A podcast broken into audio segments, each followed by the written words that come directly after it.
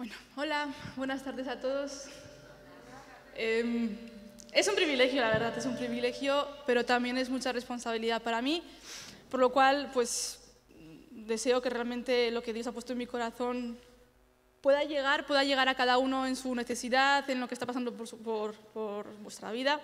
Así que voy a hablar porque da igual realmente lo que yo diga, lo que yo haga, si no hace nada el Espíritu Santo. Así que lo que importa es que Dios te hable a ti esta tarde y que te vayas de aquí con lo que Dios te ha dicho, no lo que yo quiera compartir. Así que, Espíritu Santo, gracias por esta oportunidad, gracias porque tú nos das un espíritu de valentía, gracias porque realmente tú tienes algo para nosotros esta tarde y noche, Señor, gracias porque estoy segura de que vas a hablarnos, gracias porque realmente has consolado nuestra alma, Señor, gracias porque tienes nuestro futuro en tus manos y gracias porque realmente vas a estar aquí. Te pido que toda distracción pueda ser eliminada y bloqueada, Señor, y que realmente podamos estar dispuestos a escucharte. En el nombre de Jesús, amén. Vale, muy bien. Bien, hoy os quiero hablar de un tema que realmente eh, últimamente me viene Dios hablando, entonces he dicho, bueno, pues tengo que hablar lo que Dios me habla a mí, ¿no? Que es, bueno, Dios me ha hecho la pregunta varias veces y es, te estás distrayendo, ¿vale? Te estás distrayendo.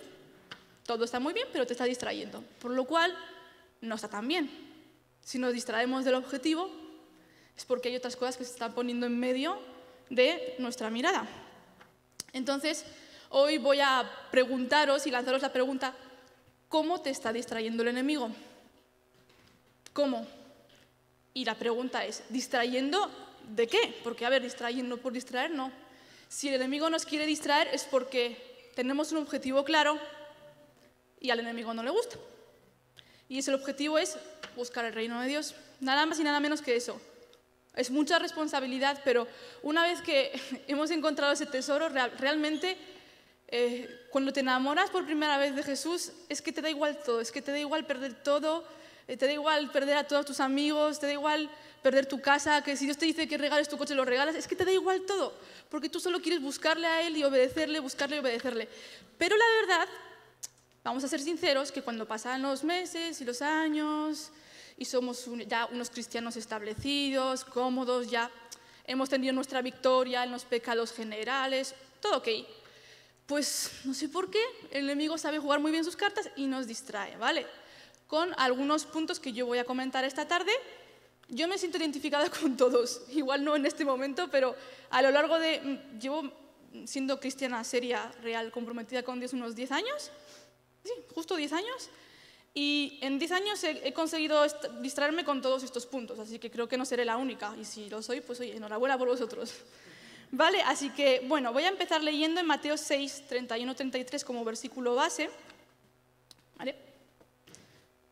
Dice así, yo no sé si tenía que pasarle a Antonio los versículos, no lo sé, perdón.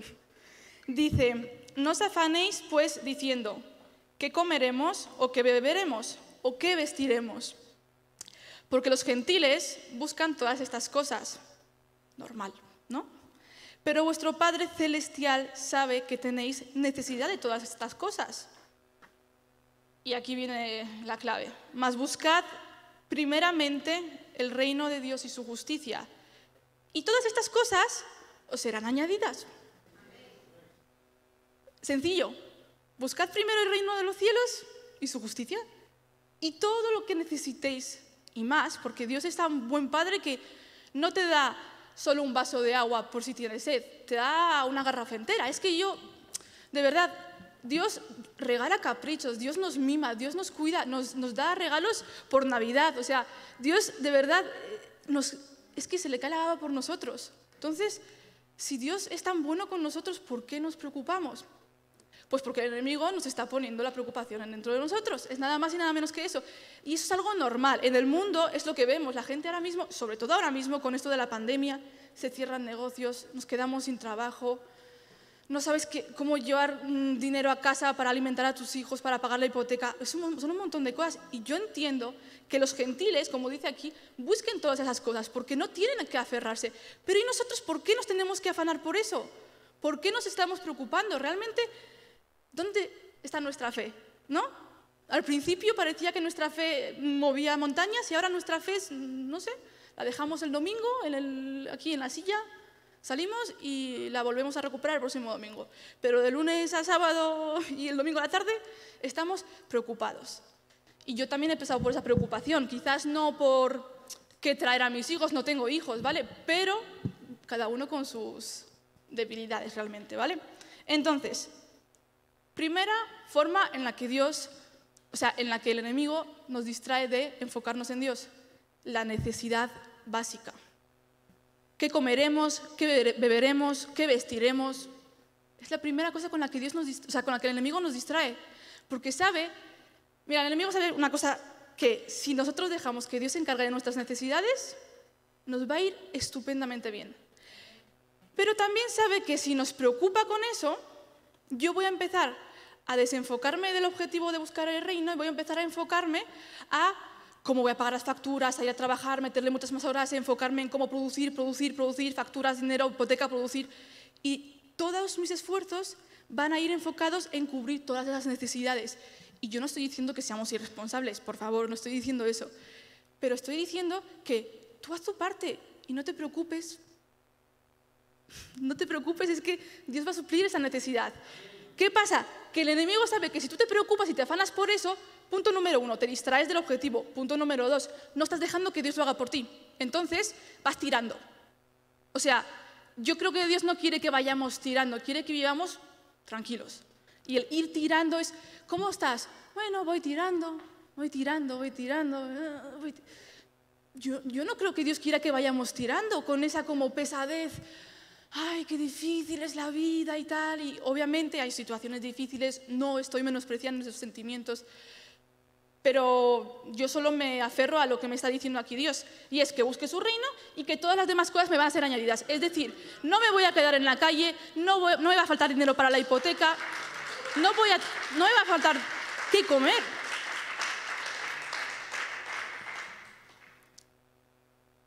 Echad vuestra ansiedad sobre Cristo.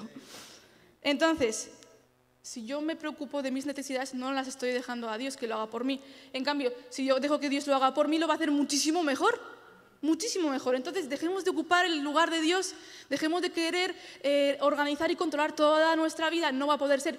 Si el jefe te quiere echar mañana, lo va a hacer, sí o sí, por mucho que tú hagas. Pero si Dios no, lo quiere, no quiere que te eche, ya te digo yo que el jefe lo va a intentar y no lo va a conseguir. ¿Por qué? Porque tenemos favor de Dios. Nada más y nada menos que eso. Ahora, hay que creerlo. Y si tu preocupación y tus necesidades te preocupan tanto que te están desenfocando del objetivo principal que es buscar el reino de Dios, tranquilo, es normal, pero no permitas que siga siendo así por el resto de los meses y del año y del 2021. Comienza el año entregando esas cargas a Dios y comienza ya a buscar su reino. ¿Qué es buscar su reino? No sé, desarrolla tus dones, háblale a la gente de Dios, deja de enfocarte en tu necesidad y empieza a enfocarte en la de los demás, porque eso es lo que quiere Dios, que tú ames para afuera, no pensando en para adentro. Si no, imaginaros, todos nosotros, si nos preocupamos de nosotros mismos, a mí no me va a importar lo que le preocupa a Ramón, me va a dar igual, que se busque la vida, yo, yo miro lo mío. Y Dios es todo lo contrario, dice, amaos, perdonaos, preocupaos, cargad con las cargas de los otros. Es lo que necesita la gente, que carguemos con sus cargas. Viene un año muy difícil. Y si los cristianos estamos cabizbajos, ¿qué ánimo le vamos a dar a la gente del mundo? Yo la primera, ¿eh? O sea, estas son palabras para mí primero. Vale, para terminar este punto de las necesidades, te dejo esta promesa si, no te, si te queda alguna duda. En 1 Pedro 5, 7 dice, echando toda vuestra ansiedad sobre Él porque Él tiene cuidado de vosotros. Yo no tengo nada más que decir aquí. Punto número dos con el que el enemigo nos distrae. Y esto eh, lo voy a hablar más a los jóvenes, pero a los mayores también, ¿eh? Con tu éxito en lo terrenal. ¿Por qué a los jóvenes? Porque de pequeños nos empiezan a decir, si quieres ser un hombre de éxito, si quieres ser una mujer de éxito, trabaja, estudia, esfuérzate, y todo eso tiene, es que es verdad. Pero cuando solo te enfocas en eso y empiezas a decir, bueno, voy a servir a Dios, pues cuando acabe bachillerato y acabas bachillerato y empieza la carrera y te crees que la carrera es súper fácil, son cuatro años y te meten una caña de la leche. Y de repente pasan cuatro años de tu carrera, has acabado la carrera y, ¿y tu llamado de Dios? ¿Dónde está? Ah, es que lo dejé aparcado hace seis, ocho años. No, empieza a desarrollarlo, aunque sea en los pocos ratos libres que tengas. Hay que esforzarse, pero si te enfocas en ese éxito, te has desenfocado de lo más importante que es el éxito en el reino. Porque si Dios te da ese éxito realmente es porque Él quiere, no porque tú te lo merezcas. De verdad, puedes hacer lo imposible. Mira, hace poco hablé con, con una chica, aquí quiero un montón, que se ha puesto a estudiar su carrera este año y tiene un montón de aspiraciones, aspiraciones beneficiosas para la sociedad, defender los derechos de, un montón de personas que lo necesitan. Y yo le dije, mira, esfuérzate, sácate los estudios con la mayor nota que puedas. Pero te voy a decir una cosa, como dejes aparcado a Dios en estos cuatro años, tus esfuerzos no van a valer para nada, porque Dios no quiere que triunfes por triunfar, Él quiere que tú declares y lleves su, reino. Entonces, triunfar por triunfar, pues bueno, y el enemigo igual te ayuda a triunfar para que te distraigas más aún de Dios, pero es que eso va a acabar mal, va a acabar mal porque tú y yo conocemos la verdad. Y si dejamos aparcado a Dios, es como, bueno, primero triunfo y luego ya miro a ver si soy, si soy cristiana o no soy cristiana. Entonces no has conocido a Dios. Y si no has conocido a Dios, simplemente te invito a que te enamores de Él, a que a que te encuentres con Él de una forma tan brutal que no seas capaz de anteponer nada más que buscar su reino y buscarlo a Él. Yo durante mi carrera empecé muy motivada, muy motivada. Llegué a segundo, llegué a Vitoria, todo muy guay los primeros dos meses y al tercer mes me dio un bajón horrible pero un bajón, de repente no veía sentido a nada. Eh, lo que me enseñaban en las clases me parecía una tontería, eh, no era lo que yo me esperaba y, llegué a la conclusión de que Dios me estaba diciendo, mira, Maja, tú quieres ser diseñadora, ok, todo muy bien, pero tú me dijiste un día cuando te convertiste que darías todo por mí. Y yo como, sí, lo dije. Cuidado con lo que decimos y prometimos a Dios, ¿eh? Entonces, ¿tú quieres realmente servirme a mí o, quieres vivir tu vida? Y yo como, no, quiero servirte a ti, Señor, realmente.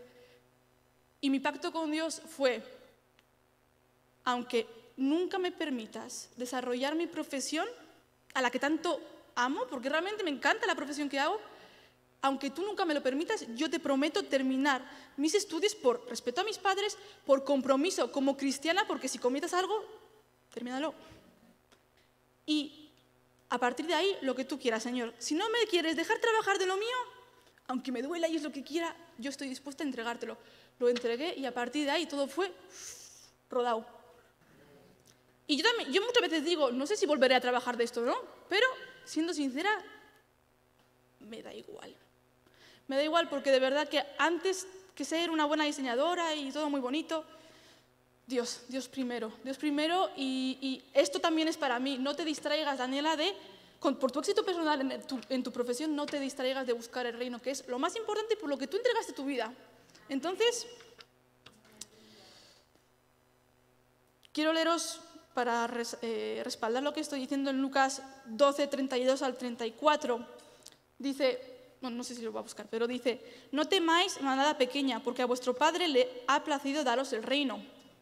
Fijad qué promesa, ¿eh? Vende, y aquí es cuando dice el Padre, deshazte, deshazte, deshazte de lo que tienes antes que yo.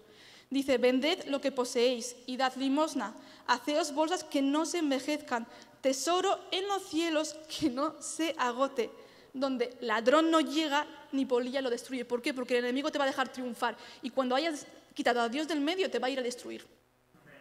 Porque el enemigo, escúchame, el enemigo no quiere que triunfes. El enemigo es capaz de darte un éxito falso para que te distraigas, pero él no quiere que triunfes. Vamos a ver, el enemigo viene a matar, a robar y a destruir. Entonces, si no lo tienes claro, yo por si acaso te lo digo. El enemigo, si le está dando un éxito, cuidado, cuidado. Si no está Dios en medio, cuidado, ¿vale? Y dice al final, porque donde está vuestro tesoro, allí estará también vuestro corazón. Y yo, en segundo de carrera, mi tesoro y mi corazón estaban en mis estudios. Y Dios me dijo, no, baja, no. No te voy a permitir que pierdas el tiempo. Y menos mal, de, verdad, menos mal que, que, Dios me frenó en seco, me, dio, mi mamá también habló mucho a mí en, ese momento, gracias a Dios tengo unos padres muy sabios que supieron, supieron que decirme y fue como un momento de, o aquí o aquí, en medio, no. Entonces, tu éxito personal no puede ser lo primero. Dios te lo va a dar, pero si lo antepones a Él, ¿vale? Punto número tres. Eh, aquí voy a tocar un poco el orgullo, ¿vale? Mi orgullo primero. El enemigo nos distrae muchas veces con nuestros derechos. Yo tengo derecho a que hablen bien de mí. Si hablan mal de mí, no, no, no, no. Voy a permitir que hablen mal de mí. Yo voy a ir y ya quede todo bien clarito que yo no soy tal, tal, tal. Eso es un derecho. Pero también la Biblia dice que los hijos de Dios son llamados pacificadores. Entonces a veces hay que dejar que Dios nos defienda. Siempre antes de ir a reclamar tu derecho, pregúntale a Dios si lo tienes que hacer o no. A veces Dios, bueno, casi siempre, te va a decir, déjame a mí. Porque lo hace mucho mejor que nosotros. Nosotros lo que vamos a hacer es montar una pelea, enfrentarnos con algún hermano, con el pastor, porque el pastor ha dicho algo de mí. Y bueno, ¿y qué? ¿Qué más da? De verdad, ¿por qué nos preocupa tanto lo que diga la gente de nosotros? Si tu corazón está limpio y recto delante de Dios, ya Dios, que es que, mira, yo le digo, Dios, ¿te encargas tú de mi fama o de mi no fama o de lo que digan? Eso no es mi problema, yo, me enfoco en ti y ya está. Si me preocupo por quedar bien, por mis derechos personales de tener buena fama, mi derecho personal, pues de descansar, ¿no? Yo tengo derecho a descansar, yo tengo derecho de mi día libre. Entonces, ¿a Dios dónde lo dejamos? No sé, Dios dice que entreguemos todo por Él, pero porque para nosotros es, Dios es todo. En Mateo, vamos a la Biblia, en Mateo 16, del 21 al 25, gracias Anthony, igual te estoy mareando un poco. Eh, mm, voy a leerla un poco rápido, pero mm, para ubicarnos, ¿vale? Dice, desde entonces comenzó Jesús a declarar a sus discípulos que le era necesario ir a Jerusalén a padecer muchos de los ancianos. O sea, aquí Jesús estaba ya en sus últimas, diciendo, mira, que, que, me va a ir un poquito mal, ¿vale? No sé qué, no sé cuál, en el 22 dice, entonces Pedro, tomando la parte, Pedro de forma muy humana y con mucho amor, comenzó a reconvenirle y diciendo, Señor, ten compasión de ti, en ninguna manera esto te acontezca. Pedro estaba apelando a los derechos de Jesús. Jesús era un hombre recto, perfecto, sin tacha alguna. Jesús tenía derecho de vivir. Jesús tenía derecho de no sufrir. Jesús tenía derecho de hacer lo que le diese la gana. ¿Por qué? Porque no había nada que reclamarle a Jesús. Pero Jesús le responde, quítate de delante, en el 23 dice, quítate de delante de mí, Satanás. A ver, no, es que Pedro fuese Satanás, sencillamente que pues el enemigo estaba diciéndole, eh Jesús, tú tienes tu derecho, eres el Hijo de Dios, Jesús, sálvate, sálvate, porque el enemigo ya estaba viendo por dónde iba la cosa y que él iba a perder. Entonces dijo, si yo apelo a sus derechos, como Hijo de Dios, como el Hijo que es perfecto de Dios, igual y todo se la cuelo. Dice, apártate de mí, Satanás, me eres tropiezo porque no pones la mira en las cosas de Dios, sino en la de los hombres. ¿Cuál es tu visión? ¿Humana o celestial? Muchas veces nos van a atacar de forma muy injusta. Yo lo he visto con mis papás, también lo he visto con mis suegros, lo he visto con muchísimos hombres de Dios. Y yo a veces digo, pero Señor, ¿pero por qué? Y luego también de forma inmadura digo, ¿pero por qué no se defienden? Y mi madre me dijo, es que en una de mis conversaciones con mi mamá me dijo, es que ese no es mi problema, Daniela. Yo no me tengo que defender de, qué. Si hubiese hecho algo malo, pues bueno, igual me esfuerzo, pero yo, eso no es mi, mi asunto. Y yo como, mamá, pero ¿cómo que no es tu asunto? me dice, no, no porque el enemigo me está queriendo distraer. Y yo como, qué buena estrategia. Tus derechos. Por ejemplo, derecho a vivir dignamente. Oye, yo creo que de los apóstoles algunos que otros sufrió un poco, ¿no? Yo creo. Derecho a la comodidad. Bueno, tengo que levantarme, desayunar y a trabajar, luego necesito un poquito de siesta. No, no, no tengo tiempo, esta semana no tengo tiempo, que me llamen la semana siguiente, si eso voy y ayudo. Derecho a tener una casa, derecho a tener un novio, una novia. Uy, el derecho a tener un novio, una novia. Aquí, qué fácil eh, nos quiere distraer el enemigo con eso, ¿eh? hay que ser muy, muy conscientes de cómo nuestro derecho a, a encontrar una pareja en la vida, porque obviamente Dios quiere que lo hagamos, pero cuida tu corazón, de verdad, cuida tu corazón, porque te puede fastidiar todo el futuro que Dios te ha prometido y tú, solita o solito, estás diciéndole a Dios, tu plan no me gusta tanto porque está tardando un poquito más de lo que yo quería que fuese. Yo quería los 23. Tengo 25 y aún no me ha llegado el novio. Mira, Señor, yo lo intento por mi cuenta, pero como tú me amas y soy hija tuya, pues estoy segura de que me vas a respaldar. Vas, lo intentas y vas tirando, y vas tirando, y vas tirando. Dios no quiere que vayas tirando, de verdad. Dios tiene el mejor marido, mujer, la mejor mujer que te puedas imaginar. Yo lo he descubierto, o sea, yo no me esperaba eso a mi, a mi marido. No os podéis ni imaginar cómo Dios superó mis expectativas, pero por 50.000, que digo yo, pero Señor, si yo ni siquiera te pedí tanto. Dios primero. Dios primero.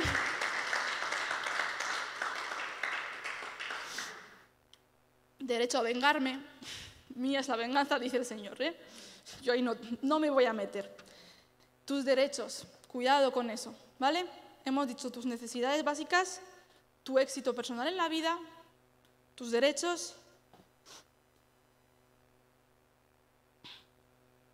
tu comodidad. Vamos a ir a por la comodidad. En Hechos, hace unos lunes, lo dimos con Ramón y me gustó mucho, en Hechos 4, 23 al 31, ¿vale? Aquí os cuento, os resumo la historia, ¿vale? Pedro y Juan van y sanan a un enfermo, se convierten no sé cuántos, la leche, vamos, o sea, una campaña evangelística de las que llevamos tiempo sin ver. Pues claro, no, no es una crítica, ¿vale? Perdón, yo me incluyo. Claro, llega un momento en el que pues, a, los sacerdotes y a, las demás personas de influencia no les gusta ni no, les hace gracia porque empiezan a quitarle el protagonismo a ellos y ven que tienen un montón de poder esto de hablar en el nombre de Jesús y dicen, esto a mí no me está gustando nada. Los detienen, los encarcelan y al día siguiente les intentan de alguna forma condenarlos, pero no consiguen con qué condenarlos, porque no habían hecho nada malo, habían sanado un enfermo, ya ves tú, cuánta maldad. Entonces lo sueltan, lo sueltan y le dicen, os soltamos, pero les amenazan y les dicen, no podéis volver a hablar en el nombre de Jesús, no podéis predicar sobre ese Señor, no, aquí no. Y ellos cogen y bueno, mm, les sueltan un discurso, tal, no sé qué, y se van a casa con la iglesia, con sus hermanos, ¿no? Hermanos en Cristo me refiero. Se van a casa y a mí hay una cosa que yo cuando lo leí dije yo, pero vamos a ver, ¿yo por qué no hago esta oración? ¿No? Esto fue Dios diciéndome, tú harías esta oración o harías otra. Y la oración que hicieron ellos con toda la iglesia, no sé cuántos serían, ahora mismo no me acuerdo, dice, y ahora Señor, en el 29, perdona, no he dicho dónde estamos, Hechos 4, 29, dice, y ahora Señor, mira sus amenazas. Antes de continuar el versículo, ¿cuál sería vuestra siguiente frase? La mía sería, y ahora Señor, mira sus amenazas cuídame y líbrame de que no me pase nada malo. Esa sería mi, sincera oración. Pues ellos no. Ellos no les importa su comodidad de estar en casa un domingo a la tarde en el sofá. No les importan sus derechos. No les importa ni su vida. Mira, hay una cosa que, que yo me he dado cuenta. Cuando el cristiano decide llegar hasta el punto de entregar su vida por Dios, el enemigo ya no tiene nada que hacer ahí. Porque si lo más valioso que tenemos es la vida, ahí ya, o sea, es que ya no lo va, no lo va a conseguir. Y su oración fue, y concede a tus siervos, o sea, concédeme a mí, Daniela, que con todo de nuevo hablen tu palabra y mientras extiendes tu mano para que se hagan sanidades y señales y prodigios mediante el nombre de tu santo Hijo Jesús. O sea, Señor, en vez de protegerme, no me importa que me protejas, no te estoy pidiendo que me protejas, te estoy pidiendo que me des valentía. ¿Para qué? Para extender tu reino. Vamos a ver. Yo quiero que esta sea mi oración. Y cuando lo dimos con Ramón en el estudio bíblico, que mola un montón, por cierto, fue como, ¿y yo por qué no hubiese usado esto? Me lo pregunté, ¿no? Y fue como, como un golpe en mi espíritu de, porque igual todavía no estás tan avivada, Daniela. Y a partir de ahí fue como, no, Señor, si algo malo me pasa, que mi oración sea que me des más valentía. Quiero tener más valentía, no quiero ser cobarde, porque tú me has dado un espíritu de valentía. Entonces, si yo te, pongo a ti, ¿qué más me da lo que a mí me pase? Tú sabrás cómo es, cómo es mi final. Si tú quieres que muera así, pues bueno, pues lo tendré que aceptar. Yo sé que es muy fácil decirlo, pero ¿Cuál sería tu oración? La mía antes sería otra. Ahora ya, por lo menos a conciencia, intento creerme que sería esta. Y poco a poco lo estoy consiguiendo. Pero es difícil darte cuenta de que realmente tu vida puede correr peligro por una causa. Pero es que es una causa tan bestial. Es una causa eterna. Merece la pena. Y por último, la forma en la que nos distrae el enemigo es con nuestra religiosidad. Es la forma más sencilla en la que nos distrae. ¿Sabéis por qué? Porque nos ponemos unas normas, una, organización y todo está muy bien, pero es que a veces el Espíritu Santo le apetece hacer otra cosa. Porque es creativo, porque él es un artista como yo porque le apetece improvisar, le apetece sorprendernos. Realmente cuando el Espíritu Santo quiere moverse de una forma especial es para que nos vayamos a casa ese día o ese domingo o ese viernes con un regalo mucho más especial. No es para que sea un domingo cualquiera, pero nuestra religiosidad nos dice, no, son las 12, ya hay que terminar la alabanza, joder, cómo se están alargando. Ay, el que ha subido a predicar, joder, es que tiene el pantalón roto. No, no, no, la palabra de Dios hay que predicarla con seriedad. Sí, estoy de acuerdo con vosotros, yo no me estoy tomando la palabra de Dios a broma. Pero también estoy de acuerdo en que Dios ha utilizado a personas con unas pintas y establecen su reino, porque Dios mira el corazón, no mira las vestimentas externas. Entonces,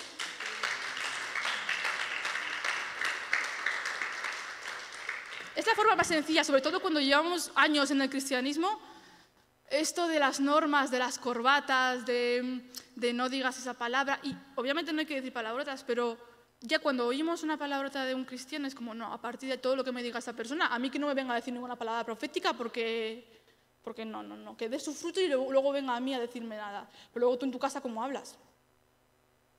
Pregunto, ¿eh? Entonces, que no te distraiga la religiosidad y las estructuras, eh, eso, eclesiásticas y religiosas. Está muy bien para comenzar, pero luego el Espíritu Santo tiene que fluir. Es que si no, nos quedamos en, una rutina, domingo, el lunes estudio bíblico, no sé qué, pero luego en el día a día, pues eso, hemos aparcado Dios el domingo. Y luego venimos y nos sentamos y decimos, ah, hola Señor, aquí estoy, pero del día a día, ¿dónde está? Yo, como le dije a Ramón el otro día en el estudio bíblico, pues me estoy empezando a dar cuenta que estoy involucrando muy poco al Espíritu Santo en mi vida, en el día a día, en, el, en la cotidianidad. ¿Por qué? ¿Por qué no le estoy consultando cosas pequeñas? ¿Por qué no le pregunto cómo se siente? Porque cuando voy en el tranvía y veo a una persona que, es que eso me pasó el otro día, hay un, hombre que yo sé que tiene un espíritu de amargura bestial.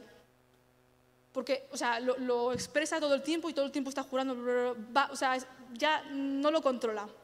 Entonces, cuando me subo al tranvía, yo digo, me voy a sentar en la otra punta, porque si no, a ver si me va a venir a mí a decir nada.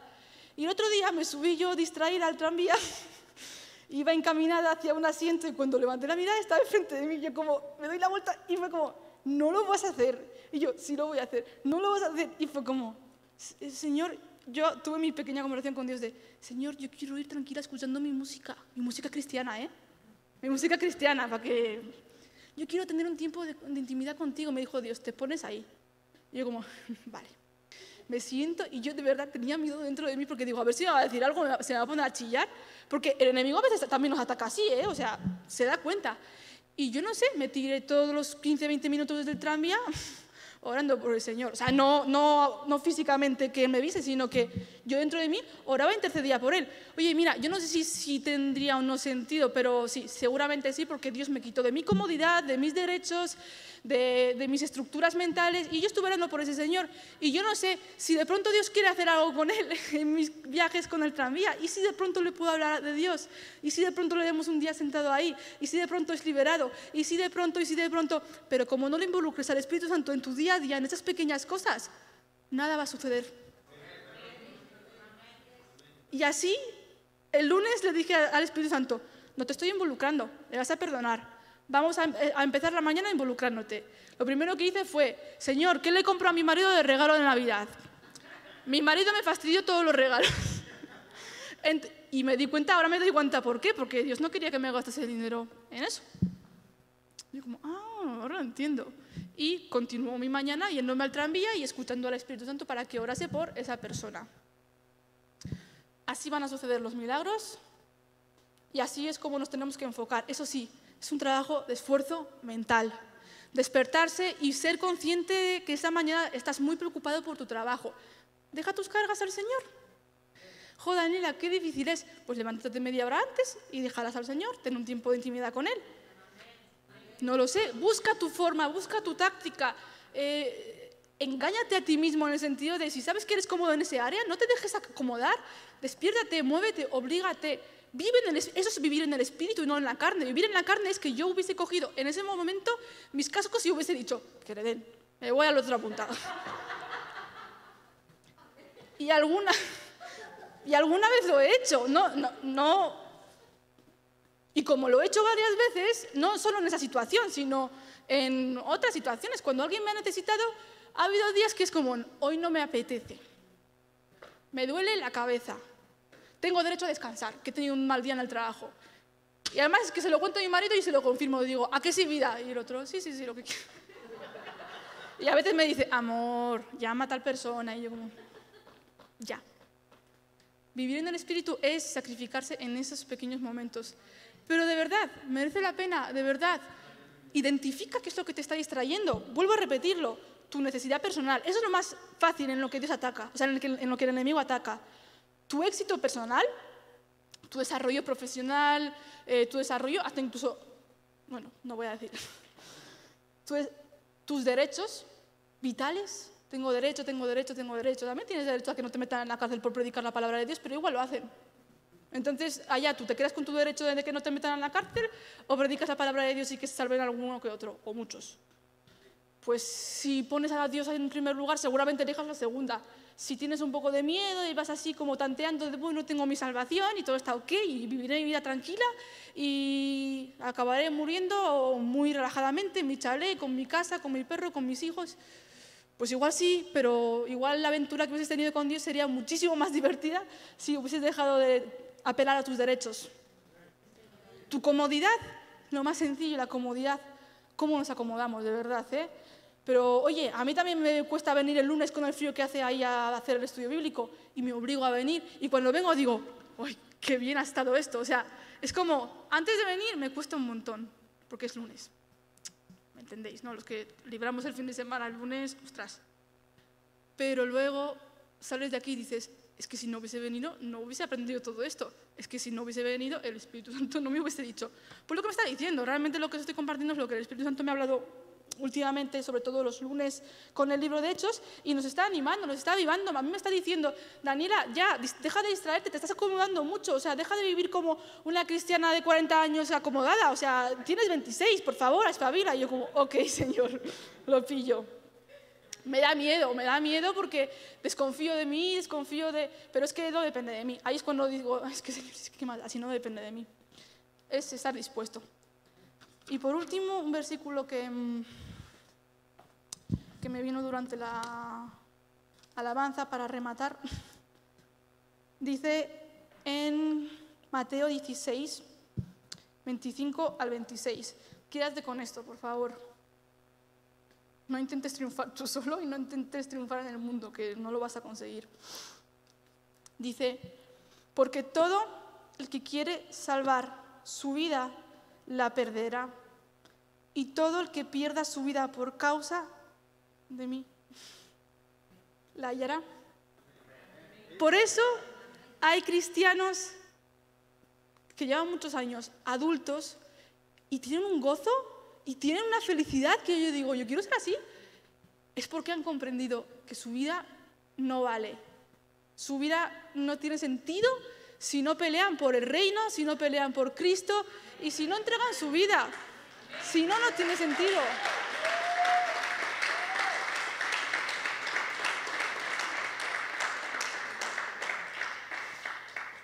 De verdad, no tiene sentido.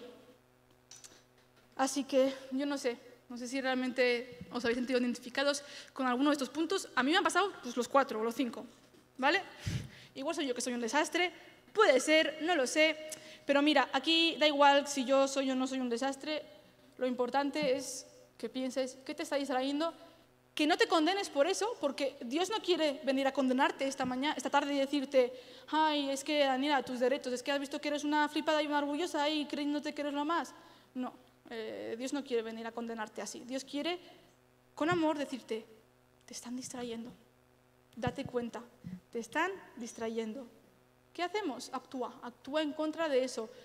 Despierta, muévete, no te quedes dormido, porque lo peor de todo es que estas distracciones si se prolongan en el tiempo y no nos damos cuenta y no las cortamos, acaban en muerte espiritual. Y la muerte espiritual es tibieza. Y la tibieza, no voy a leer el versículo de Apocalipsis, pero la tibieza al final no vale para nada. Para eso casi que es mejor que te hubieses quedado en el mundo. No lo, dice, no lo digo yo, eh, dice la Biblia, o frío o caliente. Dice, prefiero que seas frío, lo prefiero. No te quedes ahí en el medio, porque de verdad que si no tu vida va a ser tan aburrida cumpliendo normas religiosas de no vestir así, de no hablar así. Cuando realmente estás cerca de Dios, todo eso sale. No hace falta que te obligues a no vestir así. Te da igual cómo vistes, como si vistes con trapos. Es que te da igual. Nada. Simplemente eh, quiero poneros en alerta. A mí me está, el Espíritu Santo me está hablando en ese área y yo tengo que comenzar el 2021 despertándome aún más para que realmente tenga sentido realmente mis años de juventud en Cristo, ¿no? Amén.